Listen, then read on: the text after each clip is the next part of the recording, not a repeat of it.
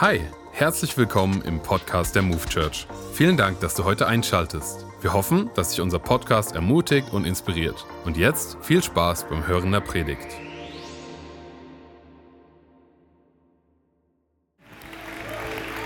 Dankeschön. Vielen, vielen Dank. Vor ziemlich genau einem Jahr, Anfang Februar letztes Jahr, bin ich morgens aufgestanden, wie immer, und äh, bin ins Badezimmer gegangen, habe mich unter die Dusche gestellt, mach das Wasser an und werde erschlagen von sehr kaltem Wasser, das nicht wärmer wurde, sondern kalt blieb. Dachte, okay, vielleicht brauchst du ein bisschen Zeit. Bei meiner Frau war das Wasser auch kalt. Irgendwann haben wir mit unseren Nachbarn gesprochen, die haben gesagt, ja, wir haben auch nur kaltes Wasser. Wir haben unseren Vermieter angerufen. Er stellte sich raus, es gab einen Fehler mit unserem Warmwassersystem, mit der Heizung irgendwie. Und äh, es hat im Endeffekt zweieinhalb Wochen gedauert, bis wir wieder warmes Wasser in unserer Wohnung hatten. Äh, Im Februar wohlgemerkt.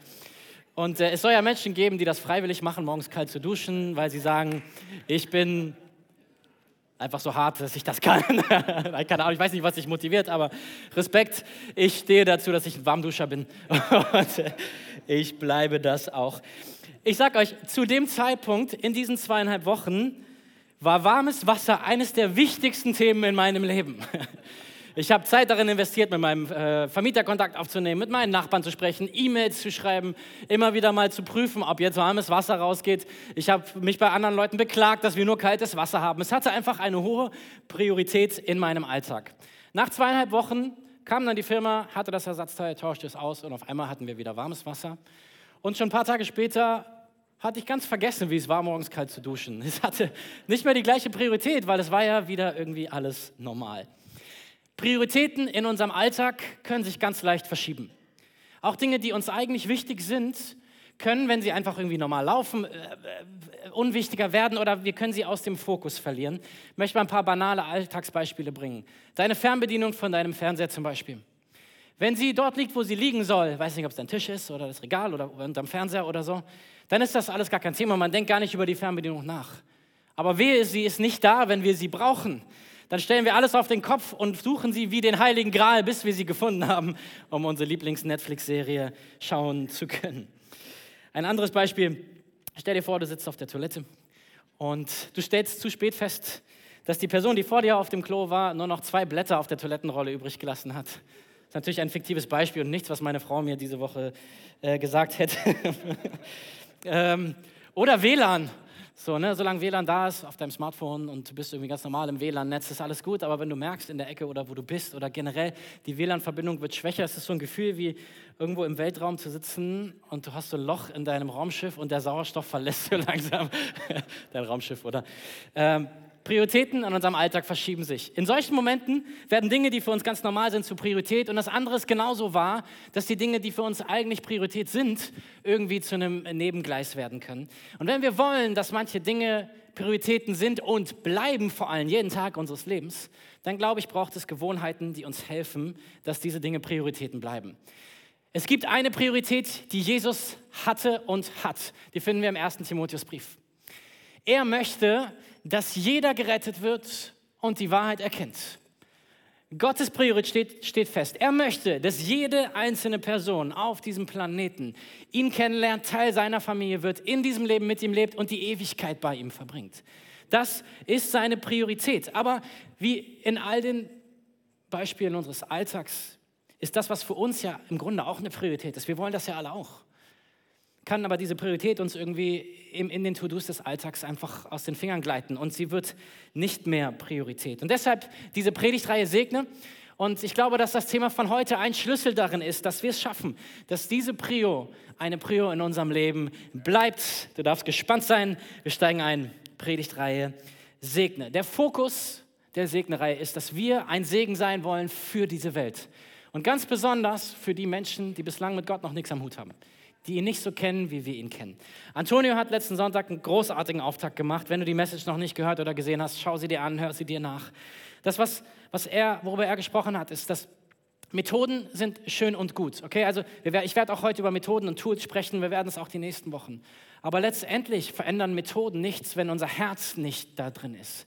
Und es beginnt mit unserem Herzen und dann funktionieren die Methoden, weil wir sind ja nicht methodengläubig, sondern wir glauben an den auferstandenen Herrn Jesus Christus, der heute noch lebt und wirkt und handelt durch uns. Methoden verändern sich je nach Zeit und Ort, wo wir leben, aber Jesus verändert sich nicht und er wirkt immer noch. Deswegen, wir haben ein paar gute Tools. Das Herz ist das, wo es beginnt. Segne ist ein Akronym, das seht ihr an den Punkten hinter jedem Buchstaben. Das bedeutet, jeder der Buchstaben steht für ein bestimmte, eine bestimmte Aussage. Und ich möchte euch jetzt mal zeigen, worum es in den nächsten Wochen gehen wird.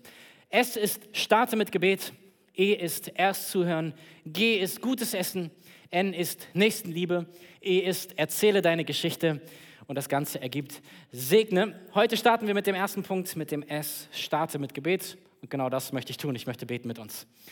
Jesus, wir danken dir, dass du diese Welt und jede einzelne Person auf ihr noch mehr liebst, als wir sie lieben könnten. Unser Gebet ist, dass deine Liebe auf uns überspringt, Herr, dass wir sehen, was du siehst, wenn du diese Welt anschaust und wenn du die Menschen in unserer Umgebung anschaust. Wir danken dir, Herr, dass du der bist, der Leben verändert und dass du es auch durch uns tun willst. Amen. Wir sehen bei Jesus selbst, dass er mit Gebet gestartet hat. Oft sein Tag, aber auch generell sein Wirken auf dieser Welt. Es gibt die Geschichte, wo Jesus getauft wird. Wir sehen das, wie Johannes ihn tauft. Und danach beginnt Folgendes. Lukas 4, Vers 1. Vom Heiligen Geist erfüllt verließ Jesus den Jordan. Der Geist brachte ihn in die Wüste, wo der Teufel ihn 40 Tage lang in Versuchung führte. Wir sehen hier, dass bevor Jesus loslegt mit Predigen, mit Heilen, mit Totenauferweckung, mit auf dem Wasser laufen und was er noch so alles gemacht hat, was tut er? Er wird vom Heiligen Geist in die Wüste geführt. Und in dieser Zeit nimmt er sich Zeit, um zu fasten, zu beten, um das Böse zu konfrontieren. Er bereitet sich 40 Tage lang vor auf das, was er dann tun wird. Er hat gestartet mit Gebet, weil er wusste, alles, was ich tue, baut auf dem auf, was ich gebetet habe. Zwei Kapitel später sehen wir dann, dass Jesus eine wichtige Entscheidung trifft. Und es ist nicht nur eine wichtige Entscheidung für Jesus, sondern es ist eine wichtige Entscheidung für den Rest der Menschheitsgeschichte. Ich weiß nicht, ob du schon mal so eine wichtige Entscheidung zu treffen hattest. Jesus hatte sie zu treffen. Lukas 6, Vers 12. Nicht lange danach stieg Jesus auf einen Berg, um zu beten. Er betete die ganze Nacht hindurch zu Gott. Also ganz einfach, wenn du eine wichtige Entscheidung hast, musst du nur die ganze Nacht durchbeten. Ganz einfach. Bei Tagesanbruch rief er alle seine Jünger zusammen und wählte zwölf von ihnen aus, die er Apostel nannte. Dies sind ihre Namen. Simon, den er auch Petrus nannte, Andreas, der Bruder von Petrus, Jakobus, Johannes, Philippus, Bartholomäus, Matthäus, Thomas, Jakobus, der Sohn des Alpheus, Simon der Zelot, Judas, der Sohn des Jakobus und Judas Iskariot, der ihn später verriet. Jesus ist ja Gott und Mensch zugleich. Man könnte ja denken, Jesus könnte diese Entscheidung einfach treffen. Aber was macht Jesus? Er war und ist auch ganz Mensch. Er sucht die Verbindung zu seinem Vater im Himmel in dieser wichtigen Entscheidung. Er hätte auch sagen können, aus meiner Intuition, ich schaue mir die Leute an, die bislang jetzt so mit mir unterwegs sind und daraus suche ich die zwölf Besten aus. Ich mache ein Assessment Center, zwei bis drei Tage, ne? Krankenheilung, Predigen und so und die Besten, die wähle ich dann aus. Das ist vielleicht das, was ich gemacht hätte, aber nicht das, was Jesus macht. Er geht eine Nacht ins Gebet und er sucht die Menschen, die der Vater vorbereitet hat. Er synchronisiert sich mit dem Willen Gottes, mit dem Willen seines Vaters im Himmel. Er synchronisiert sich mit dem Himmel, um zu fragen, was ist das, was in dieser Situation dran ist. Er startet mit Gebet, weil er weiß, dass all das, was er tut, davon abhängig ist, dass er einen Download von Gott bekommt für seinen Alltag. Dass er für das, was er weitergeben möchte, etwas empfangen muss. Und deswegen startet er mit Gebet. Wir wissen nicht im Detail, was Jesus gebetet hat. Wir können aber sehen aus dem, was er gelehrt und anderen beigebracht hat, dass es sich ziemlich genau um diesen Zusammenhang gedreht hat, zu sagen, Vater im Himmel, ich möchte, dass dein Wille an diesem Tag und in dieser Entscheidung geschieht. Zeig du mir, wer die Männer sind, die du siehst für diese Entscheidung. Und das hat er getan. Und ich sage mal so, wenn selbst Jesus das getan hat, sind wir gut beraten, dasselbe zu tun, oder? Dass wir sagen, wir starten mit Gebet, wir synchronisieren uns mit dem Himmel. Ja, ich finde es auch gut. Genau. Die Entscheidung, die Jesus trifft, ist ja auch dann eine spannende. Jesus sucht sich nicht die wahrscheinlichsten, die geistlichsten, die charismatischsten Leute raus, Jesus, und wir sehen es hier in diesem Text, zum Beispiel äh, vorletzte Zeile, Simon der Zelot. Zeloten waren gewaltbereite Revolutionäre. Jesus hat jemanden in seine Crew aufgenommen, der offensichtlich vielleicht ein kleines Problem auch mit seinem Temperament hatte und auf jeden Fall gewaltbereit war. Und daneben waren auch noch ein paar ganz gewöhnliche Fischer dabei, Leute, die jetzt nicht groß gebildet waren oder so, ein korrupter Steuereinnehmer und so weiter und so fort. Übereifrige, unreife Männer mit so vielen Baustellen. Und das ist die Entscheidung, die Jesus trifft, nachdem er sich mit dem Himmel synchronisiert hat. Weißt du, was mir das sagt? Mir sagt das, jeder von uns hat Baustellen, hat Zweifel, hat Punkte, wo wir unser Leben vielleicht noch nicht so sehr im Griff hatten, wie wir es gerne hätten. Wo wir unser Leben anschauen und denken, das reicht nicht aus. Aber weißt du, was Jesus macht? Er schaut hinter die Fassade, er schaut in das hinein, wie er dich gemacht hat. Er sieht dein Potenzial. Und wo andere sagen, ungenügend, sagt er, du bist genau der Mensch, mit dem ich diese Welt verändern werde. Das ist das, was er tut.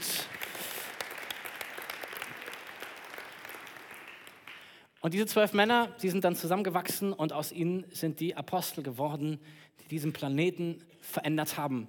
Und wir sitzen heute hier, weil Jesus eine gute Entscheidung getroffen hat damals. Sie waren mit Jesus unterwegs, sie haben gesehen, was er tut, wie er handelt, wie er agiert. Ähm, und sie haben gesehen, wie er Tote auferweckt, sie haben gesehen, wie er Brot vermehrt, sie haben gesehen, wie er auf dem Wasser läuft. Und ich weiß nicht, wie es dir geht. Wenn ich die Chance hätte, mit Jesus unterwegs zu sein und das zu sehen, würde ich Jesus wahrscheinlich mal fragen, Jesus, das auf dem Wasser gehen, das ist schon ziemlich cool. Kannst du mir zeigen, wie das geht? Oder kannst du mir zeigen, wie man die Toten auferweckt? Oder, oder, oder. Aber wir sehen bei den Leuten, die am engsten an ihm sind, wir sehen speziell bei einem seiner Jünger, dass er eine ganz andere Frage oder einen ganz anderen Wunsch an Jesus hat, weil er beobachtet das Leben von Jesus und er sieht etwas und er fragt Jesus, kannst du mir zeigen, wie das geht? Wir sehen das in Lukas 11. Einmal hatte Jesus Halt gemacht, um zu beten. Als er aufgehört hatte zu beten, kam einer seiner Jünger zu ihm und bat, Herr, lehre uns beten, so wie Johannes es seine Jünger gelehrt hat. Die, die am engsten an ihm dran waren, haben gesehen, welche Auswirkungen die Gebete im Leben von Jesus hatten. Die Zeiten, die er sich genommen hat, um sich mit dem Vater im Himmel zu synchronisieren. Die haben gesehen, dass es für Jesus alles verändert hat. Und deswegen sagt er, Jesus, bring uns bei, wie du betest, weil wir wollen dasselbe erleben, wie du es erlebst. Und danach beginnt Jesus über das Vaterunser zu lernen, was die viele von uns hier kennen werden. Sie sehen an Jesus das Gebet und sein Starten mit Gebet alles möglich gemacht hat, was sich in seinem Alltag so gezeigt hat. Kaum jemand, der Jesus persönlich kennt. Wenn du sagst, ey, ich bin hier und ich habe eine persönliche Connection zu Jesus, ich glaube an ihn oder auch online dabei. Ich glaube nicht, dass irgendjemand hier ist, der sagt, beten ist nicht wichtig. Ich meine, wir kommen gerade aus zwei Wochen des Gebets, oder? Wir haben uns Zeit genommen, um zu beten, weil wir glauben, dass Gebet alles verändert. Und äh, wir würden das ja nicht tun, einfach nur so, weil wir denken, es gehört dazu. Nein, wir glauben, dass Gebet wichtig ist. Und trotzdem schaffen wir das oft irgendwie nicht so, das in unserem Alltag so einzubauen, wie wir es gerne würden. Oder wir denken, alles wäre gut, wenn ich mehr beten würde. Aber irgendwie tun wir es doch nicht. Und ich habe mich gefragt, warum ist das so? Warum, warum hat diese Priorität auch auf Gebet, die Jesus uns vorgelebt hat, manchmal nicht so viel Priorität in unserem Leben. Und mir sind mindestens drei Gründe jetzt mal eingefallen. Äh, ich glaube, es gibt noch deutlich mehr. Ich glaube, ein Grund ist, ich weiß nicht wie. Ich weiß nicht genau, was ich sagen soll. Wie rede ich mit Gott? Gibt es eine bestimmte Art, das, was ich sagen muss, damit das funktioniert? Oder wie, wie mache ich das? Zu welcher Zeit? Wie lang? Eine zweite Frage oder zweite Sache könnte sein, ich bin zu beschäftigt ich habe kleine Kinder oder mein Job ist so anstrengend oder ich habe einen Elternteil zu pflegen oder, oder, oder irgendetwas, was mir sagt, ich bin so voll und so busy in meinem Alltag, dass einfach die Zeit fehlt, um zu beten. Oder eine dritte, ich glaube auch sehr ehrliche Antwort könnte sein, ich habe das Gefühl, das funktioniert nicht. Ich habe gebetet und es ist nicht passiert. Ich habe länger für irgendwas gebetet und das ist einfach nicht passiert, worum ich Gott gebeten habe. Es hat sich scheinbar nichts verändert.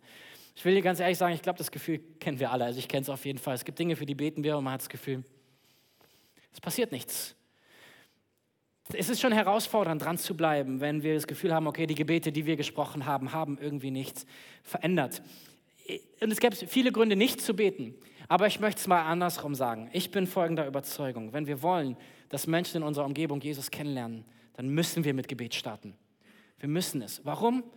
Weil ich kann niemanden davon überzeugen, wer Jesus ist für ihn und ihn zum Glauben überreden an Jesus. Der Einzige, der Menschen zu sich ziehen kann, ist Jesus selbst. Er ist der, der es tut. Das ist aber auch entspannt, weil wir es nicht müssen, oder? Weil Gott selbst derjenige ist, der im Leben von Menschen handelt und er reagiert auf unsere Gebete. Und deswegen starten wir mit Gebet. Nicht, weil es eine fromme Pflicht ist. Das ist genau das, worum es Freitag beim Gebetsabend von Antonio ging. Großartiger Abend, zu sagen, hey, wir, wir starten mit Gebet, weil, weil es Gott ist, der, der das tut. Gott ist derjenige, der uns beauftragt, aber er ist sogar der, der es tut, wenn wir ins Gebet gehen und der uns dann gebraucht dafür. Falls du nicht da warst, sorry, Pech gehabt. Es war auf jeden Fall ein sehr, sehr guter und inspirierender Abend. Wenn wir sagen, wir starten mit Gebet, dann ist das ja nicht, wir beten ja nicht für irgendetwas, sondern wir glauben, dass unsere Gebete von Gott gehört werden. Und wenn wir die Sache, für die wir beten, um die es heute geht, ist ja auch nicht irgendeine. Es geht darum, wo Menschen die Ewigkeit verbringen werden. Werden sie für immer mit Gott sein oder werden sie für immer ohne Gott sein? Und ich meine das nicht, um Druck zu machen, sondern ich meine, um zu zeigen, dass es eine Priorität ist und hat. Es ist wichtig, wo Menschen die Ewigkeit verbringen. Und ich sage mal so, selbst Menschen, die mit Gott gar nichts am Hut haben, fangen in Notsituationen an zu beten, oder? Wenn das Leben schwer wird, wenn die Finanzen schwer werden, wenn die Gesundheit kaputt geht oder was auch immer und sie in, in Hilfe brauchen, dann fangen sie an zu beten. Wir beten alle irgendwie, wenn es wichtig ist. Und das ist ein Thema, das wichtig ist. Es geht um die Ewigkeit von Menschen und deswegen wollen wir starten mit Gebet. Deswegen wollen wir uns Zeit nehmen, für Menschen zu beten, dass sie Jesus kennenlernen. Wir wollen unsere Priorität mit der Priorität des Himmels synchronisieren und sagen, Jesus, wenn das das ist, was für dich Priorität hat, dann ist mein Gebet, dass das auch für mich Priorität hat. Und deswegen starte ich damit, dass ich Zeit mit dir verbringe.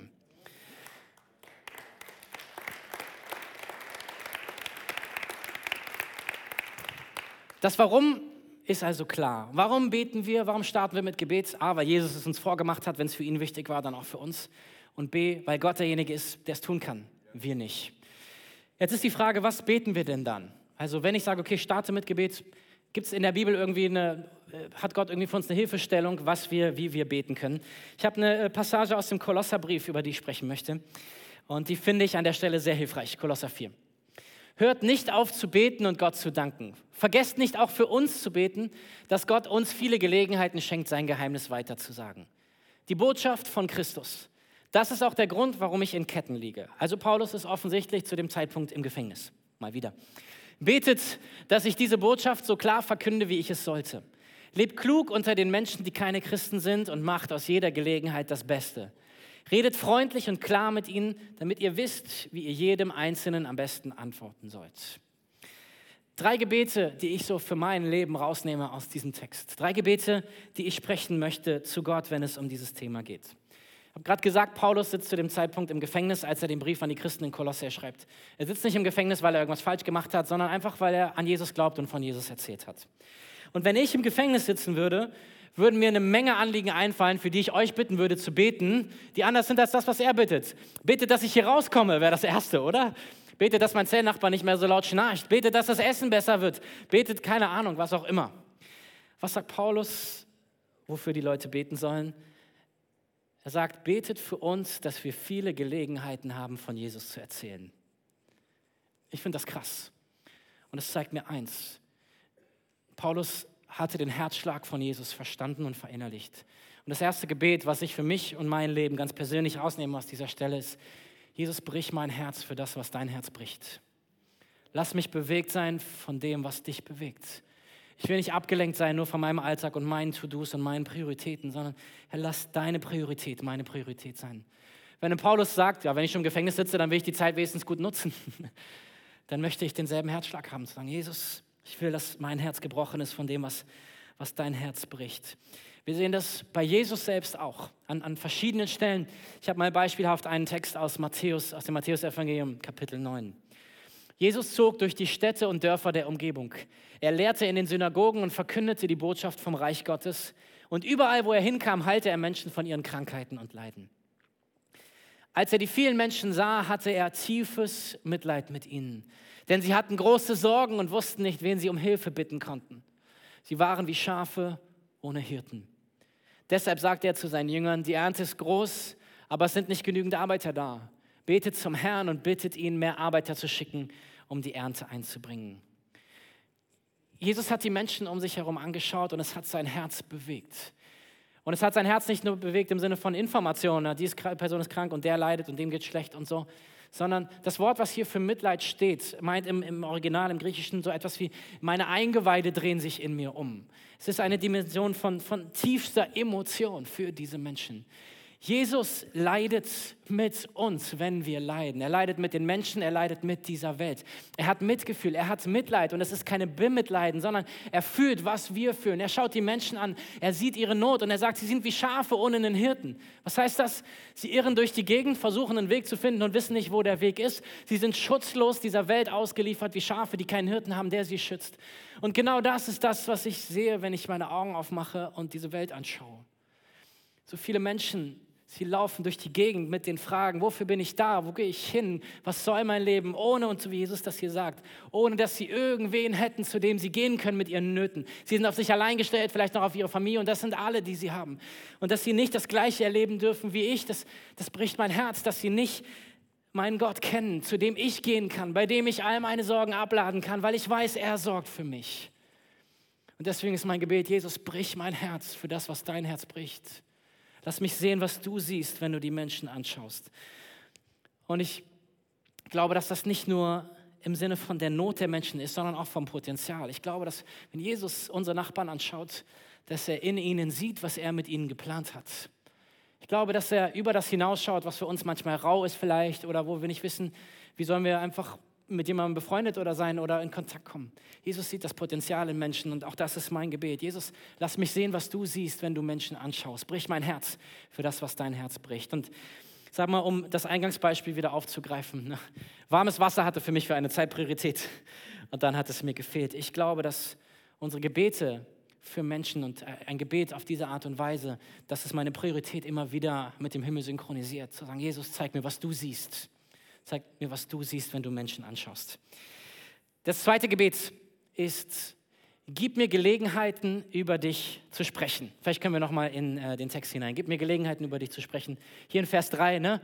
betet für uns, dass Gott viele Gelegenheiten schenkt ähm, und betet, dass ich die Botschaft in diesen Gelegenheiten klar verkündigen kann. Paulus lässt sich nicht abhalten von den Umständen. Er sagt, okay, wenn ich schon im Gefängnis bin, dann nutze ich diese Chance. Und er sagt, bitte betet für mich, dass Gelegenheiten entstehen. Also er sagt nicht nur, ich gehe durch die Gegend und suche nach Gelegenheiten, das ist auch schon gut. Aber er sagt, betet, dass Gott höchstpersönlich Gelegenheiten schafft, die von ihm im Himmel vorbereitet sind. Und diese Gelegenheiten will ich wahrnehmen. Und das ist ein Gebet, was ich aussprechen möchte und was ich glaube, was wir sprechen können. Nämlich zu sagen, Heiliger Geist, zeig mir, Personen, zeig mir Orte, die du vorbereitet hast. Zeig mir die Gelegenheiten, die im Himmel orchestriert sind. Zeig mir die Momente, wo ich jemanden über den Weg laufe, den du schon vorbereitet hast auf diese Begegnung. Sprich zu mir und lass mich erkennen, was sind die Orte, an denen du mit mir gehen möchtest heute, wo ich ein Segen sein kann für andere. So wichtig das ist, dass wir unsere Anliegen vor Gott bringen, genauso wichtig ist es, dass wir uns Zeit nehmen, Gott zu fragen, wo sind die Gelegenheiten, die du vorbereitet hast? Und zu hören, was er uns sagt und dann zu tun, was er uns sagt. Ich äh, habe mit meiner Frau vor ein paar Tagen äh, über eine Situation gesprochen, die ich irgendwie cool fand, so in, in, diesem Sinne. Sie hat eine Freundin, die ein Buch geschrieben hat. Und äh, sie hat sich dieses Buch bestellt, hat es gelesen mit großem Gewinn, hat es auch an andere verschenkt und so, weil es ihr selber echt geholfen hat. Und sie hat die ganze Zeit gedacht, ach, ich müsste ihr irgendwie mal sagen, wie gut dieses Buch mir getan hat. Sie hat es dann irgendwie nicht gemacht und irgendwann in der Zeit mit Gott, eines Tages hat Gott ihr gesagt, hey, es ist wichtig, sag deiner Freundin mal, schreib ihr, wie gut dieses Buch für dich war, wie gut es ihr getan hat. Und das hat sie dann auch getan. Was sie nicht wusste, ist, dass ihre Freundin an dem Tag gerade Kontakt mit ihrem Verlag gehabt hatte und sich mal die Verkaufszahlen hat geben lassen und unglaublich frustriert und enttäuscht war, dass sich das Buch nicht so verkauft hatte, wie sie sich vorgestellt hatte. Sie hat sich gedacht, warum habe ich das überhaupt geschrieben? Wem bringt das was? Was soll das? Und in dem Moment hat der Heilige Geist meine, gebraucht, meine Frau gebraucht, um ihr Ermutigung zu geben und zu sagen, das war genau richtig, dass du dieses Buch geschrieben hast. Es hat mir geholfen es hat anderen geholfen, denen ich es weitergeschenkt habe. Und das sind so Momente, wie der Himmel sie nur alleine orchestrieren kann. Dass wir in einem Moment an jemanden denken, dass wir in einer Situation jemandem begegnen und Gott einen übernatürlichen himmlischen Moment kreiert. Wer hier hat schon mal so Momente erlebt? Gott hat dir irgendwie gezeigt, du hast der Person geschrieben, angerufen, schaut euch mal um, so viele Leute. Und ich glaube, das ist etwas, wofür wir beten können und womit wir rechnen können. Wir starten mit Gebet, weil der Heilige Geist am besten weiß, wer wann eine Begegnung mit dem Himmel braucht und offen dafür ist. Das dritte Gebet ist, gib mir Weisheit, so zu leben, dass Menschen dich in meinen Taten sehen und nicht nach dir fragen. Gib mir Weisheit. Weisheit ist mehr als Wissen. Wissen ist, ich weiß etwas über einen Gegenstand, oder eine Sache. Weisheit bedeutet, ich weiß, an welcher Situation ich am besten wie reagiere, agiere, was ich sage und tue. Wir schauen nochmal in diesen Text in Kolosser 4, äh, wo hier Vers 5 steht, lebt klug unter den Menschen, die keine Christen sind. Steht äh, im Original, lebt weise, genau, unter den Menschen, die mit Gott noch nichts am Hut haben. Der Jakobusbrief im Neuen Testament in der Bibel verspricht uns, wenn wir merken, uns fehlt diese Weisheit, zu wissen, wie wir denn genau reagieren und handeln und äh, leben können unter den Menschen in unserer Umgebung, die Gott nicht kennen, dann dürfen wir Gott um Weisheit bitten und er schenkt sie gerne. Das Gebet um Weisheit ist ein gutes Gebet. Es ist das Gebet, dass das passiert, was Paulus hier schreibt, nämlich dass die Menschen fragend werden, dass sie an unseren Reaktionen sehen, dass irgendwas anders ist, dass sie an unserem Handeln sehen dass sie an unserem Lächeln sehen in Situationen, in denen andere nicht lächeln würden, dass irgendetwas anders in uns ist und dass sie Fragen stellen, dass wir die Weisheit haben, so zu reden und zu handeln. Drei Gebete aus dieser Stelle. Brich mein Herz für das, was dein Herz bricht. Gib mir heute Gelegenheiten, über dich zu sprechen und gib mir Weisheit, so zu leben, dass Menschen auch nach dir fragen. Das sind alles drei Gebete, die ja mit uns persönlich beginnen und gar nicht bei den Menschen, von denen wir uns wünschen, dass sie Jesus kennenlernen. Ich glaube aber, dass es wichtig ist, dass wir bei uns anfangen. Weil, so wie ich es eingangs gesagt habe, es muss mit uns beginnen, dass die Priorität des Himmels zu unserer Priorität wird. Ich merke bei mir Folgendes, wenn ich das so tue, wenn ich das regelmäßig in Fokus nehme, jeden Tag einfach die, auf diese Art zu beten, dann bin ich wacher in meinem Alltag, auf, nach Situationen Ausschau zu halten. Ich bin bereit, die, dass die Priorität des Himmels auch meine Priorität ist. Und so, so sind wir immer wieder tagtäglich daran erinnert und deswegen ist es gut, eine Gewohnheit daraus zu machen. Und das andere ist, dass uns Gebet in Verbindung mit dem übernatürlichen, allmächtigen, ewigen Gott bringt, der alles kann, alles kann, was wir nicht können. Und von ihm zu hören, was er tun möchte und dann einfach zu erleben, dass er das durch uns tut. Was gibt es Besseres, oder? Deshalb, ja.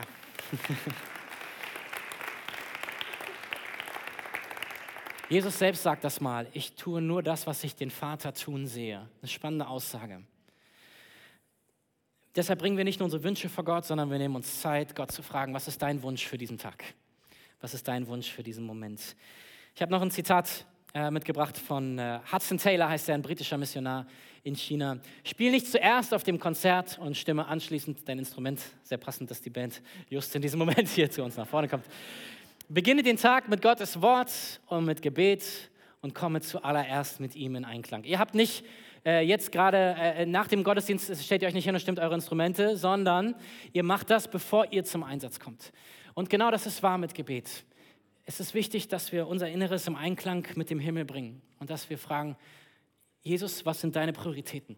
Ich möchte sie erkennen und lass sie meine Prioritäten werden und sein. Das eine ist, dass Gebet uns selber verändert.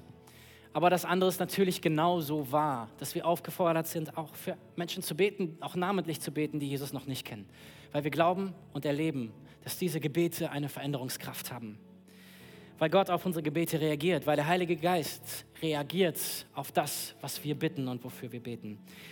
Und wahrscheinlich, und ich würde sagen, es ist sogar sicher, wenn wir heute hier sitzen oder online dabei sind und wir glauben an Jesus, wir haben eine persönliche Connection zu ihm, dann ist das deshalb, weil es Menschen in unserem Leben gab, die für uns gebetet haben. Seien es unsere Großeltern, unsere Eltern, unsere Nachbarn, unsere Arbeitskollegen, unsere Ehepartner, unsere Freunde, irgendwer, den wir nicht mal kennen, der uns auf der Straße an uns vorbeigelaufen ist und gebetet hat, weil er an uns vorbeigelaufen ist. Unsere Gebete haben Kraft. Unterschätzt nicht, die Kraft deiner Gebete für andere. Wenn wir über Segne sprechen und darüber, dass wir ein Segen sein wollen für die Menschen in unserer Umgebung, dann beginnt es mit Gebet, weil sobald wir ein Gebet für jemanden sprechen, sind wir schon ein Segen. So einfach ist das. Wenn wir für jemanden beten, dann kann es sein, dass wir die einzige Person im Leben dieses Menschen sind, die überhaupt ein Gebet für diese Person spricht. Vielleicht gibt es niemanden sonst, der jemals im Leben sonst für diese Person beten würde. Aber wir können die Person sein, die sie segnen durch unsere Gebete.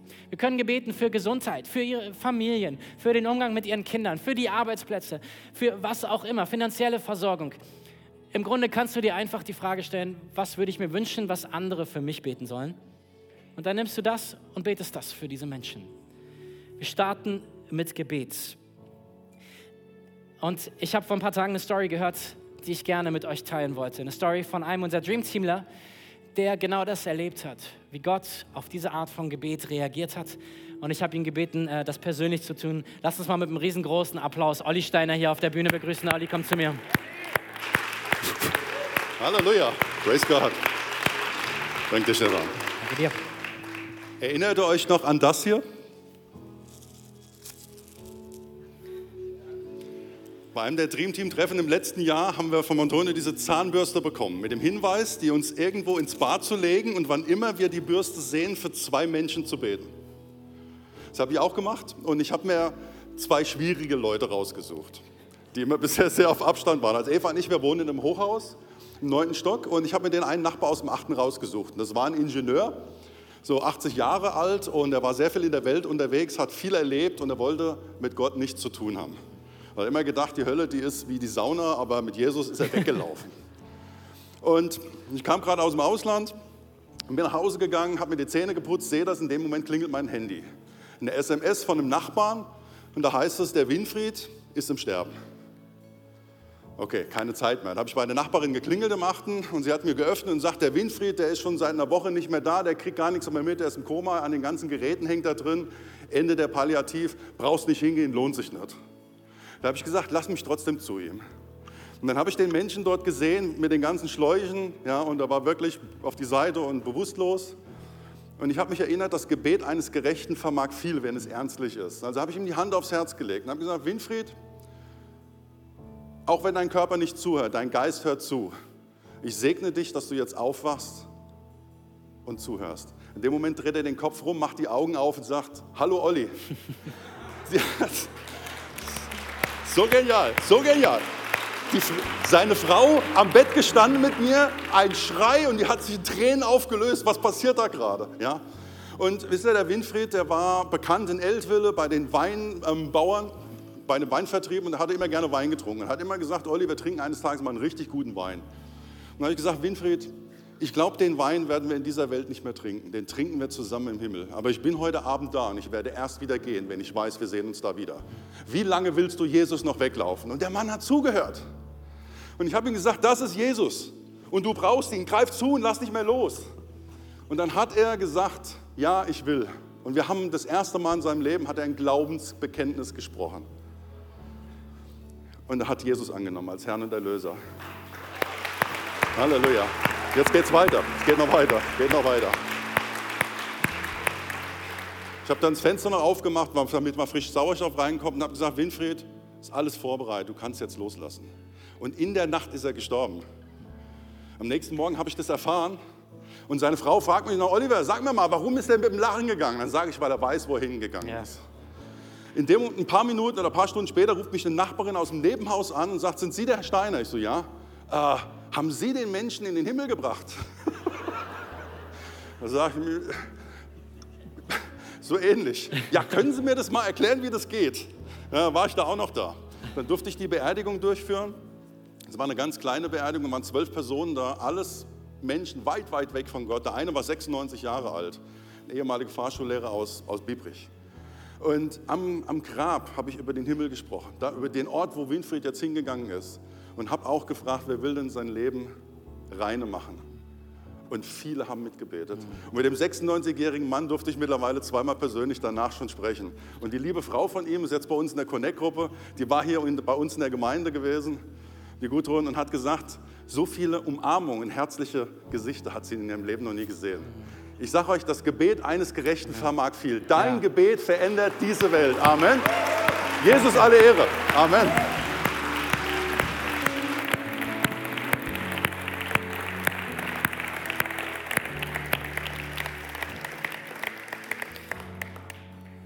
Wollte, dass ihr das im Original von Olli hört. Das hat mich so bewegt, als, als ich das gehört habe. Und vor allen Dingen bewegt es mich, weil Gott tut es. Es geht darum, dass wir bereit sind, dass wir beten und uns gebrauchen lassen. Ich, ja. Ähm, ich möchte die Predigt abschließen und ein bisschen praktische Dinge uns noch so mitgeben. Ich habe gesagt, ein paar Tools, ein paar Methoden, ein paar Gedanken. Letztendlich geht es ja unterm Strich darum, dass wir sagen, wir starten mit Gebet. Um das zu tun, um es zu einer Gewohnheit zu machen, ist es gut, dass wir Hilfsmittel haben, die uns helfen, das so zu tun. Ähm, zum einen möchte ich daran erinnern, an den Vision Sunday letztes Jahr. Wir haben alle eine Fisherman's Friends Packung bekommen. Falls du nicht da warst an dem Sonntag, keine hast, nicht schlimm. Ähm, es ist der Reminder für die, die dabei waren. Wir haben auf diese Packung einen Namen geschrieben von einer Person, für die wir jeden Tag beten wollen, dass diese Person Jesus kennenlernt. Und wir wollen diese Packung erst öffnen und genießen, wenn diese Person ihr Leben Jesus gegeben hat.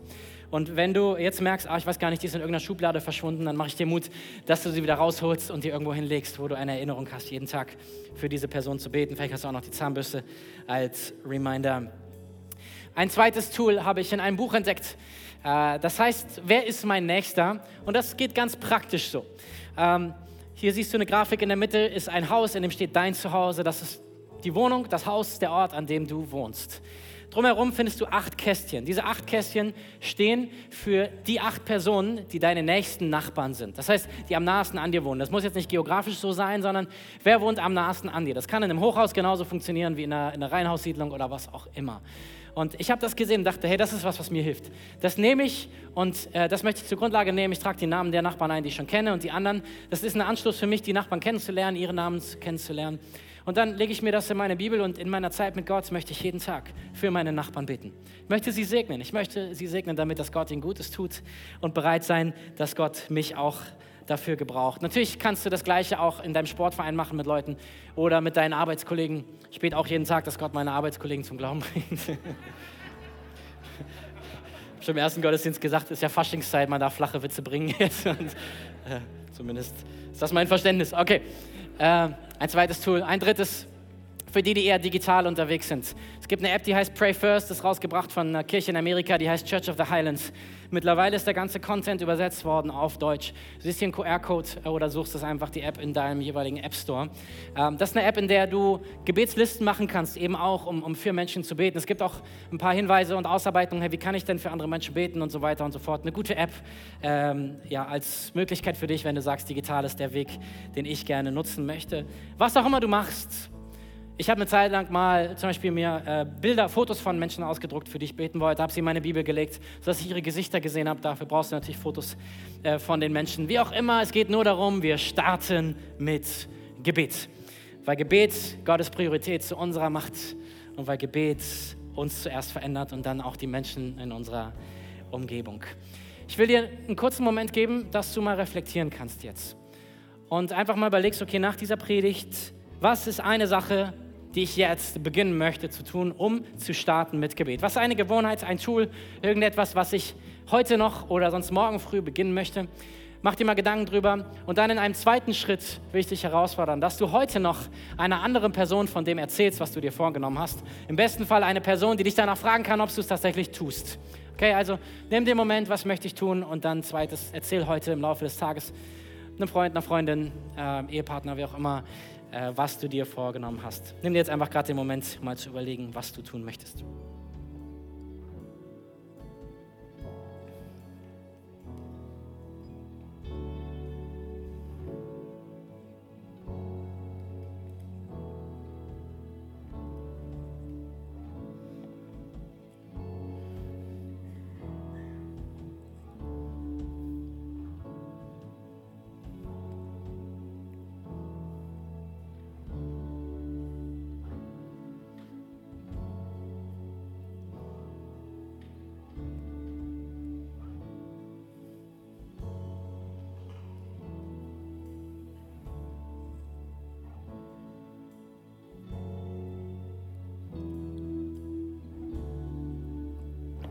Wenn du was hast, dann schreib dir auf und denk dran, das heute irgendjemandem zu erzählen und äh, finde einen Weg, dass du das dann auch morgen spätestens beginnst umzusetzen. Es ist so, so Gewohnheiten brauchen eine Weile, ne? ein paar Wochen, aber wenn sie erstmal eine Gewohnheit sind, dann ist das wie Zähneputzen, man macht das einfach jeden Tag und ich bin mir sicher, dass wir gute Stories wie diese weiter hören werden, dass Gott unsere Gebete beantwortet.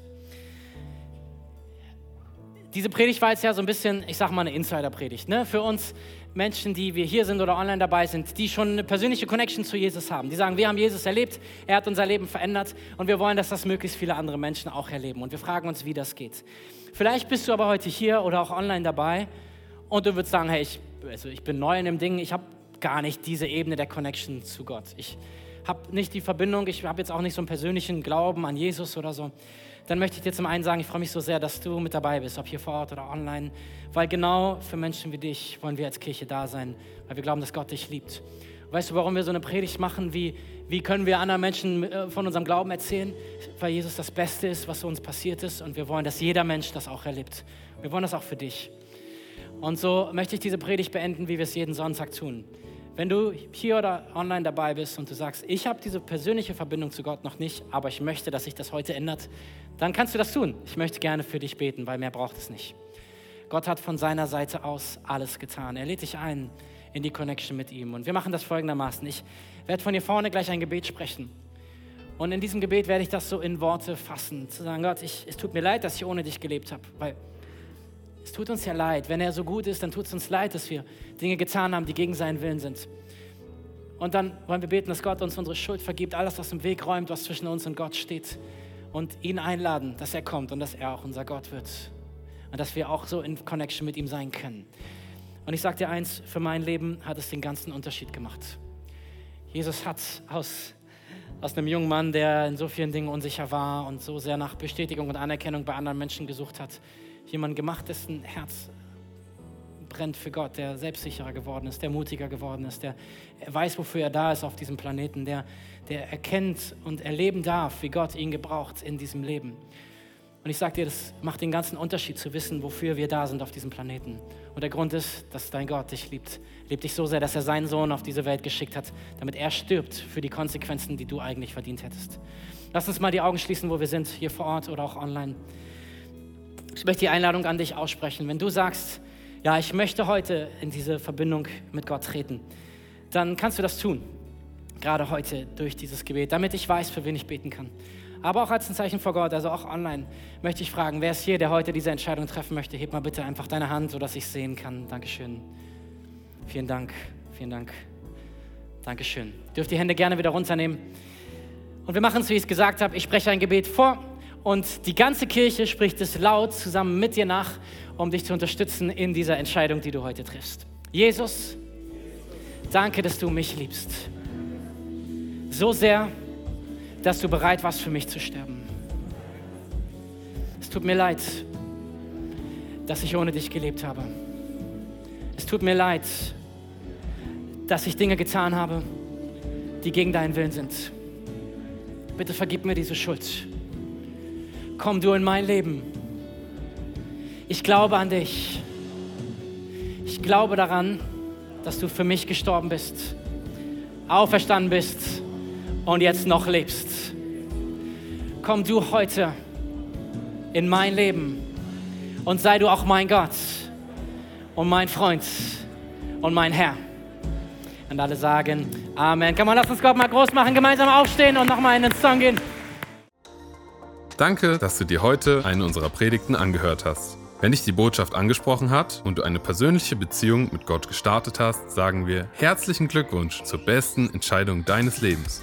Wir möchten dir die Möglichkeit geben, mit uns in Kontakt zu treten und dir dabei helfen, deine nächsten Schritte in deinem Leben als Christ zu gehen. Melde dich dazu einfach auf der Seite hallo.movechurch.de. Wir freuen uns auf den Kontakt mit dir.